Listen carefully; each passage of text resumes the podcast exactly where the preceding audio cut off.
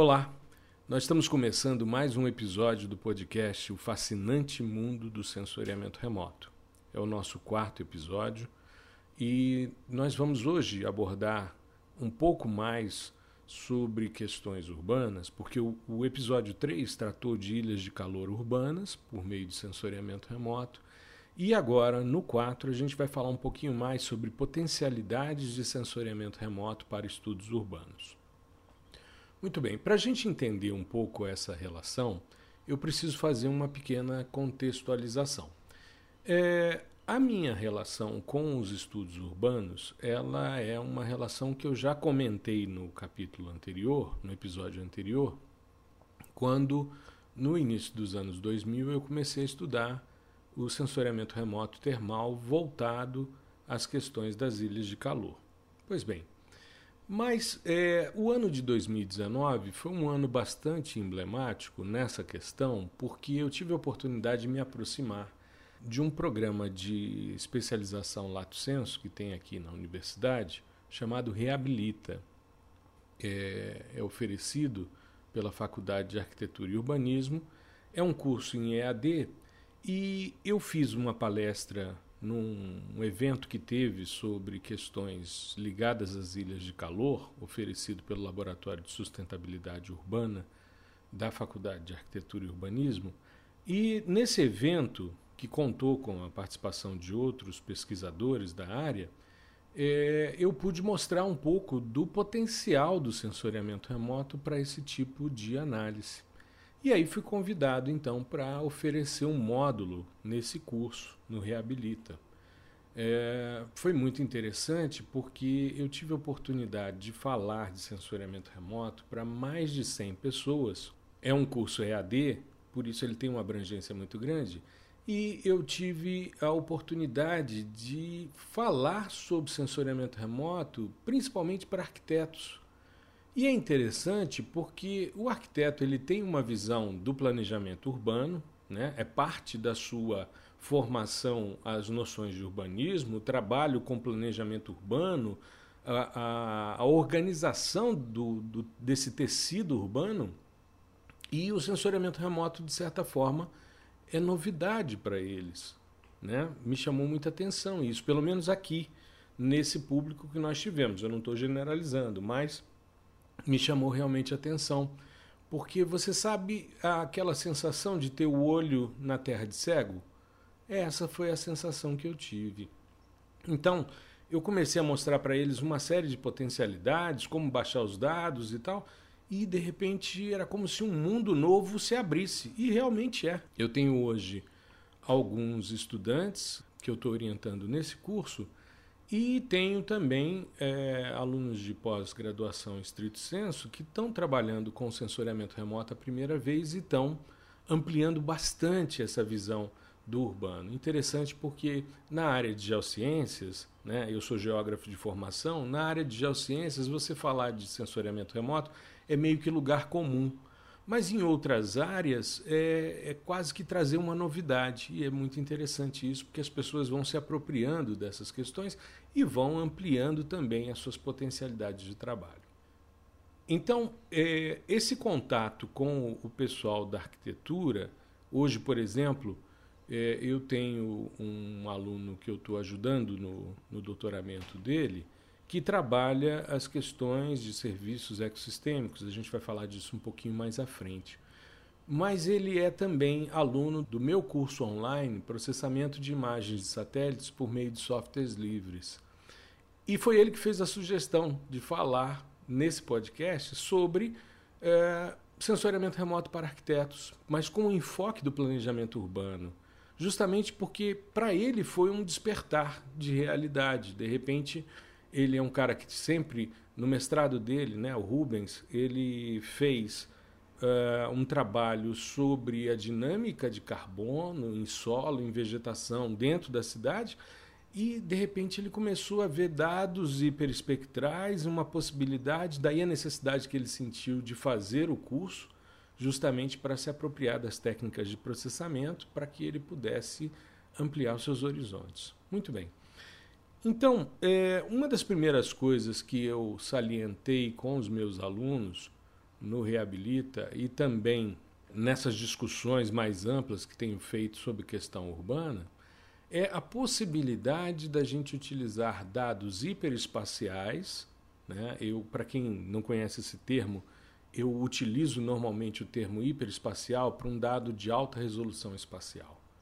É porque hoje é, convencionou-se chamar esses dados que têm é, resoluções inferiores a um metro ou em torno de um metro de dados de alta resolução. Mas um hiperespectral é um dado de alta resolução, um hipertemporal é um dado de alta resolução, um hiperradiométrico é um dado de alta resolução, então eu prefiro chamar de hiperespacial. Pois bem, no início dos anos 2000, eu fiz um trabalho de análise de duas superquadras aqui no Distrito Federal. As superquadras são as estruturas existentes dentro do plano piloto de Brasília e a Asa Sul foi primeiro instalada para é, poder abrigar as pessoas que vinham na transferência da capital, as pessoas que vinham do Rio. O, o prédio, por exemplo, que eu moro, é, toda, do lado da minha portaria tem uma placa indicando que aquele prédio foi inaugurado no dia 21 de março ou seja, um mês antes da inauguração de Brasília, e foi inaugurado por Juscelino Kubitschek. Por quê? Porque é um dos primeiros prédios né, a ser é, inaugurado na construção da capital, justamente para abrigar o funcionalismo público que vinha na transferência. Então, a minha quadra tem a idade de Brasília. É, essa superquadra que eu moro em Brasília, ela tem um nível de arborização muito grande. São árvores exóticas do cerrado, tem um caráter mais de paisagismo do que a dinâmica natural do sistema. Né? No início, as pessoas achavam que o cerrado era uma, uma vegetação meio feia, porque as árvores são tortuosas, a casca grossa, as folhas meio ásperas, enfim.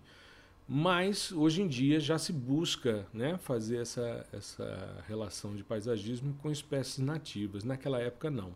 Então, é muito comum você encontrar nas áreas urbanas no Distrito Federal, principalmente no plano piloto, que foi instalado primeiro, você encontrar essas árvores muito altas, árvores muito frondosas. Elas prestam serviço ecossistêmico, elas têm uma dinâmica fotossintética.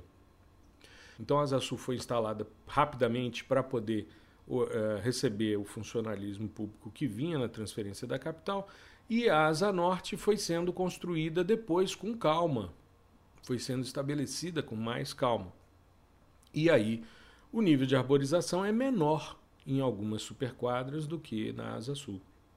Então eu mostrei para eles um estudo sobre vegetação interurbana que comparava essa quadra que eu moro, que é da Asa Sul, e a antípoda dela, né? Porque aqui é um sistema alfanumérico e você tem, a partir do centro da cidade em direção às extremidades dos eixos, você tem a cada superquadra um aumento né, na numeração. E existe uma estruturação de superquadras. Então você tem as 300, depois as 100, passa o eixo rodoviário, vem as, as 200 e depois as 400. Isso dentro da estrutura da, do plano piloto, né, da Asa Sul e da Asa Norte. Então, se você tem uma Superquadra Sul 304, você tem uma Superquadra Norte 304. E eu quis fazer essa análise entre a vegetação que existia na quadra que foi instalada primeiro e da que foi instalada posteriormente. E aí, o que, que a gente faz? Para a gente avaliar a relação de atividade fotossintética, eu utilizo um modelo que eu já mostrei em alguns vídeos no meu canal, no Instagram e no YouTube, é, e, na, e replicado para as outras redes sociais que eu atuo, mas eu já mostrei algumas vezes um modelo chamado CO2 Flux. Esse modelo foi um modelo que eu vi a primeira vez no laboratório de propulsão a jato, na NASA, quando eu fazia doutorado. Teve um colega é, de origem árabe que apresentou um trabalho, ele estava fazendo o trabalho dele nos Estados Unidos, acho que pós-graduação, e o, o Abdullah Rahman, junto com colaboradores, mostrou então em 2000 um modelo que ele não chamou de CO2 flux, mas era um modelo de fluxo de CO2 que integrava a relação da absorção do azul em relação ao pico do verde, que é um índice espectral chamado índice de reflectância fotoquímica, integrado ao NDVI, que é um dos índices mais comuns na literatura, que mede a absorção do vermelho em relação à subida do infravermelho da vegetação. Pois bem, a integração dessas duas feições decorrentes da fotossíntese me dá o fluxo de carbono. Então eu comecei a testar primeiro em dados hiperespectrais, depois levei para dados hiperespaciais e multispectrais, ajustando né, a questão das bandas para trabalhar com os multispectrais. E esse estudo que eu fiz no início dos anos 2000 com o Iconos, com um método de resolução espacial, eu vi que para 304 Sul eu tinha uma razão entre área que sequestra e área que não sequestra de 0,92, ou seja, é quase um para um. Dentro da superquadra, praticamente o que você tem de área fotossinteticamente ativa é o que você tem de área não fotossinteticamente ativa. Já quando a gente vai para 304 Norte, que foi instalada depois, essa razão baixa para 0,65. Por quê? Porque a minha área de sequestro ela é menor do que a minha área que não sequestra. A minha área fotossinteticamente ativa ela é menor do que a área não fotossinteticamente ativa. O que, que isso significa? Que eu tenho mais espaços ocupados por prédios, mais áreas né, vistas pelo sensor, ocupadas por prédios e por pista por área impermeabilizada do que áreas que estão sequestrando carbono e que estão também liberando oxigênio, liberando vapor d'água, ou seja, prestando serviços ecossistêmicos. Muito bem. O que é interessante nessa questão é que é, eu já tive a oportunidade de discutir isso com alguns colegas e ver algumas formas de análise de verde urbano. Desde formas muito simples, como por exemplo você pegar uma imagem do Google e buscar o que tem de verde na imagem, né? o que pode de certa forma embutir erros. Que tipo de erro? Por exemplo, se eu tiver uma quadra de esportes pintada de verde, o Photoshop vai encarar isso como sendo uma área verde e vai separar como sendo verde urbano, só que ela não é fotossinteticamente ativa. Um outro detalhe: se eu tenho a sombra da árvore, eu acabo confundindo o que tem embaixo. Por quê? Porque eu reduzo muito o albedo em função da sombra e eu não consigo ver se eu tenho área fotossinteticamente ativa ou não. Agora, quando eu utilizo um modelo de sequestro florestal de carbono, como o CO2 flux, aí sim eu consigo separar o que é fotossinteticamente ativo do que não é. Mesmo que seja sombra, mesmo que eu tenha uma quadra pintada, eu não vou gerar esse tipo de confusão. Ele é mais preciso. Então, trabalhar com índices espectrais te traz essa precisão. Muito bem. E aí é, é interessante porque isso vai ampliando as nossas perspectivas, essa análise do verde urbano. E essa questão do verde urbano também abriu uma perspectiva muito interessante.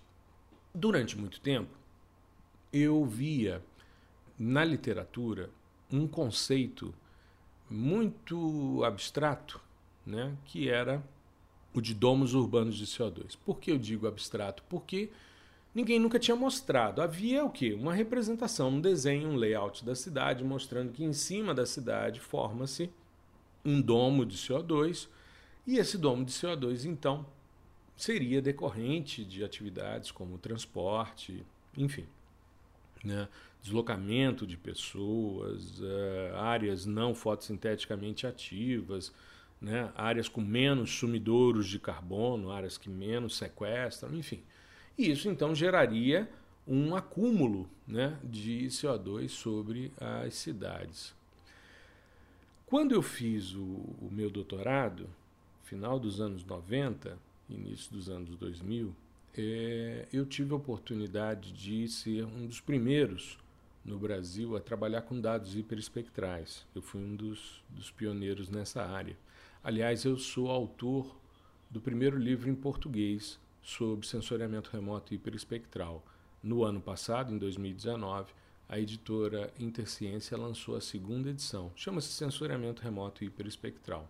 Ele tem um enfoque mais para solos do que uh, outros contextos, mas ele traz muito dessa, dessa ruptura de paradigma, que é você, de repente, conhecer sensoriamento sob a ótica do multiespectral e, de repente, você se deparar com um dado que tem centenas de imagens. E aí, o que, que você faz com esses dados? Né? Então, é uma forma, uma mudança de pensar muito grande. Pois bem, quando eu comecei a trabalhar com os hiperespectrais, eh, me chamou muita atenção os dados de radiância, os dados não corrigidos para os efeitos atmosféricos. Por quê? Porque nesses dados, nos espectros de, de transmitância da atmosfera, onde você vê né, os gases de efeito estufa tendo as suas principais absorções, quando você chega em 2 micrômetros, você tem duas absorções decorrentes do CO2 atmosférico. E eu sempre entendi que a profundidade da feição de absorção ela é proporcional ao conteúdo do material. Então, porque eu trabalhei com é, análise de relações mineralógicas, eu quantifiquei minerais em solo. E o que, que eu percebia? Que quanto mais aguda fosse a absorção, mais profunda fosse a absorção, mais mineral eu tinha maior era o teor, do, da, maior era a presença né, desse mineral. E eu comecei a perceber que isso se verificava na vegetação, ou seja, um NDVI com um valor maior é um NDVI que tem uma profundidade de absorção do vermelho em relação ao infravermelho maior do que uma área menos ativa, com menos verdor. Então essa regra ela serve para tudo. Né? A profundidade de absorção ela é proporcional ao conteúdo do material. Bom, se eu tinha duas absorções do CO2, eu poderia medir o conteúdo de CO2 na coluna de ar adjacente ao alvo. Eu fui muito criticado quando eu apresentei esse trabalho em 2003. Fui criticado por quê? Porque as pessoas têm uma, uma visão é, equivocada de que você, é, quando está trabalhando com sensoriamento remoto, você está vendo somente a superfície. As pessoas se esquecem que, por exemplo, a análise de composição atmosférica de outros planetas é feita por meio de absorções e espalhamentos de gases. Então, os caras não foram, por exemplo, não pousaram em Júpiter. E eu tenho aqui na minha estante um livro que fala sobre atmosferas planetárias, a composição das, das atmosferas de todos os planetas do sistema solar, somente por espalhamento e absorção, e principalmente espalhamento. Então, é, as pessoas se esquecem que você mede essas questões. Recentemente eu fiz um post que mostrava uma explosão de uma fábrica e que tinha uma propagação de metano. E que o sistema sensor, no caso o Sentinel 5P, mostrou essa propagação.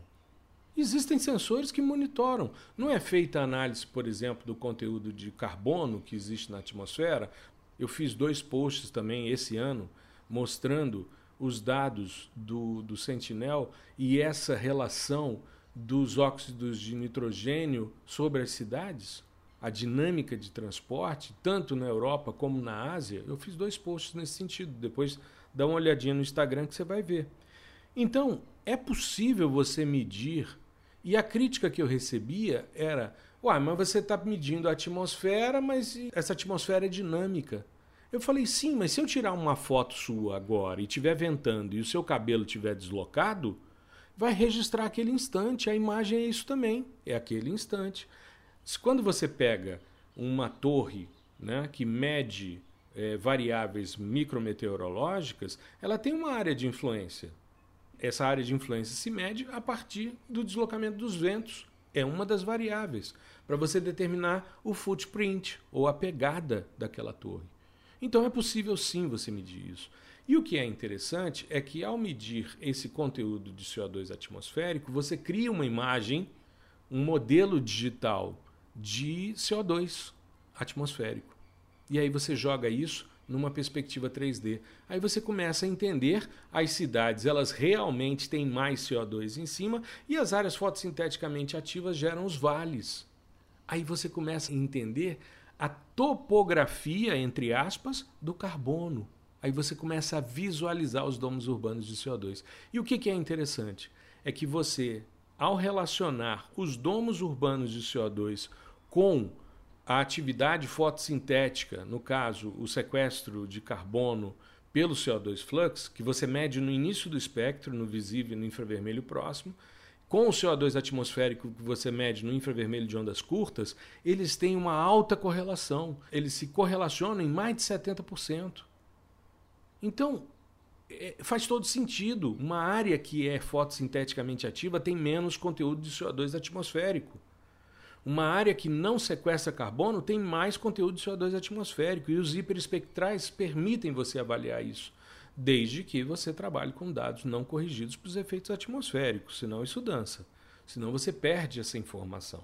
Muito bem. E isso é uma atividade que deve ser incentivada porque você começa a medir, dentro da perspectiva da, da área urbana, os serviços ecossistêmicos que são gerados.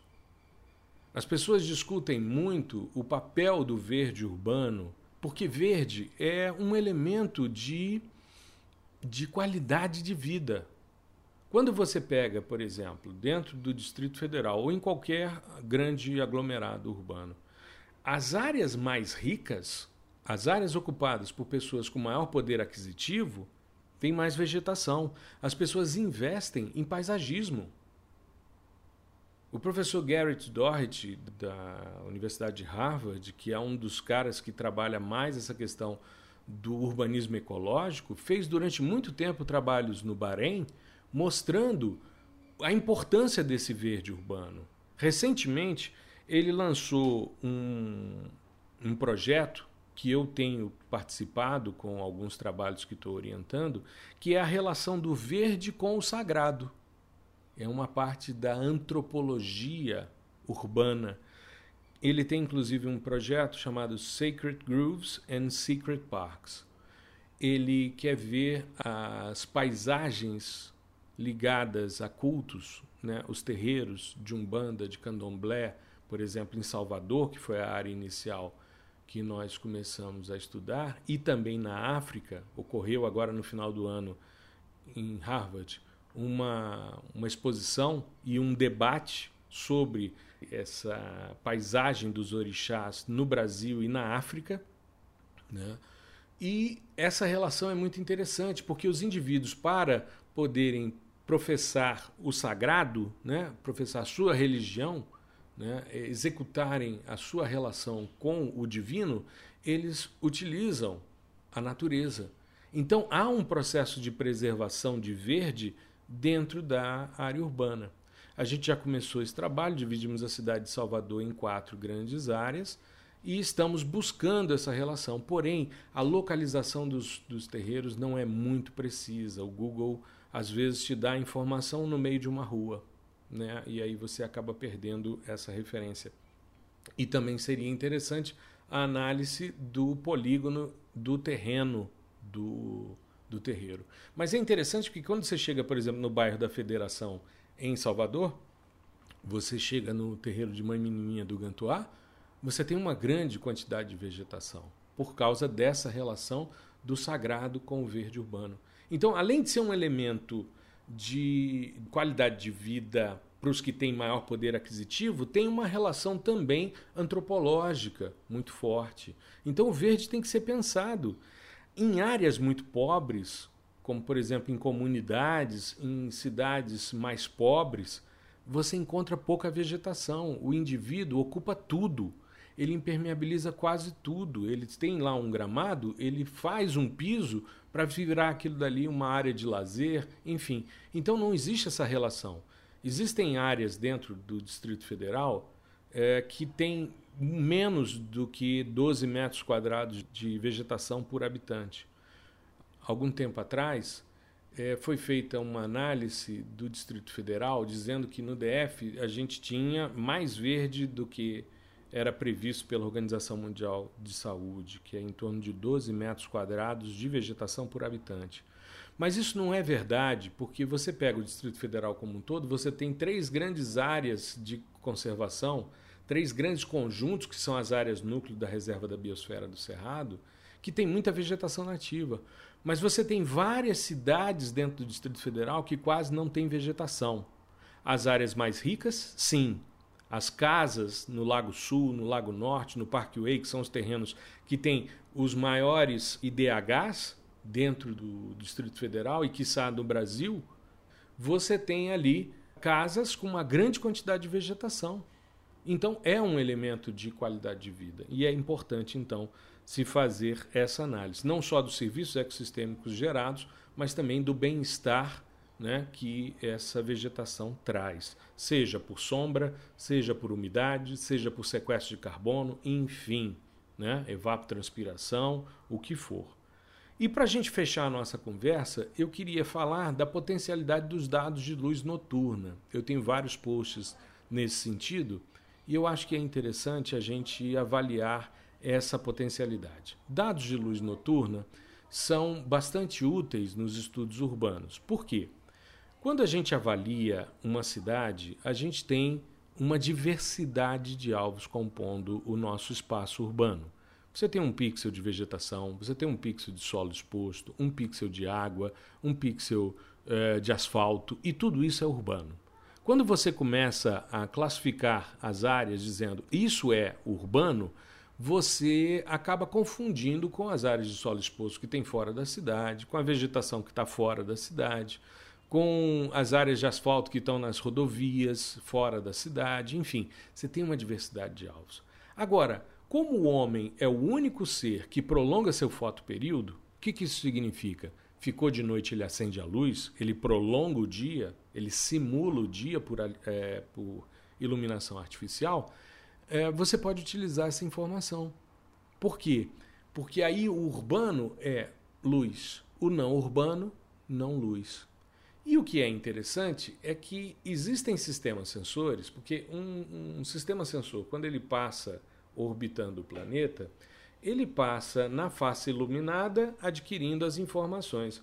Mas quando ele passa na face não iluminada, se ele tiver um nível de sensibilidade, e existem alguns sistemas que funcionam dessa forma, né? durante muito tempo sistemas militares, hoje nós já temos sistemas como é o caso do VIRS com a sua banda Day and Night e você consegue ver tudo que for iluminação, seja é, navios né, que estejam com a luz ligada, cidades, incêndios, enfim, gerou luz na face não iluminada, você separa. E qual é a grande vantagem? É que você trabalhando com a média de um período, então a média você acaba eliminando esses outliers, né? como por exemplo uma queimada, né? um navio que passou, ele não está ali o tempo todo. Então, na média, ele some e aí você trabalha somente com a cidade, porque a cidade está lá todo dia. E qual é a grande vantagem? É que quando você pensa numa cidade, você tem desde casas de um pavimento a prédios com diversos pavimentos. E, então, veja, uma casa é uma unidade de luz. Já um prédio são várias casas, uma em cima da outra. Então a intensidade de luz de um prédio é maior do que a intensidade de luz de uma casa. Isso normalmente. Então você começa a inferir o adensamento urbano. Se você relacionar com ilhas de calor, você vê que bate. As áreas mais quentes, mais adensadas, são também as áreas com maior quantidade de luz.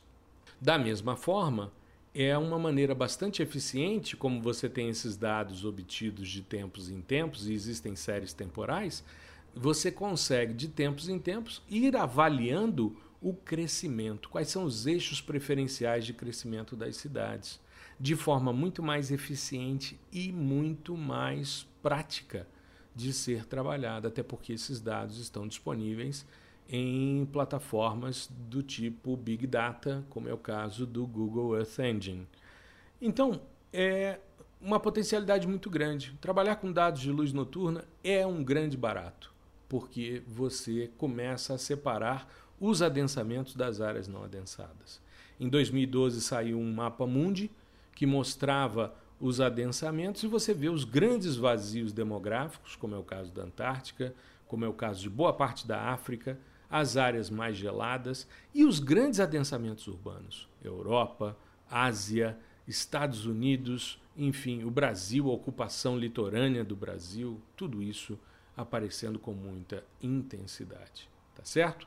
Bom, era isso que eu tinha para discutir hoje com vocês no nosso quarto episódio do podcast O Fascinante Mundo do Sensoriamento Remoto. Tem sido um grande prazer, um grande aprendizado para mim essa possibilidade. E é o segundo que a gente vai jogar também é, como um vídeo podcast no nosso canal no YouTube. Então, concomitantemente, sai o podcast na plataforma, nas diversas plataformas, e sai também o vídeo podcast com o mesmo enfoque, né, porque são gravados concomitantemente, é, no nosso canal no YouTube. Aproveita e se inscreve lá e me acompanhe nas redes sociais. Qualquer dúvida é só me mandar um e-mail gmbaptista@gmail.com e eu tento solucionar com certa brevidade. Tá legal? Um grande abraço, uma boa semana. Semana que vem estamos de novo aqui com o podcast O Fascinante Mundo do Sensoriamento Remoto. Um grande abraço. Tchau, tchau.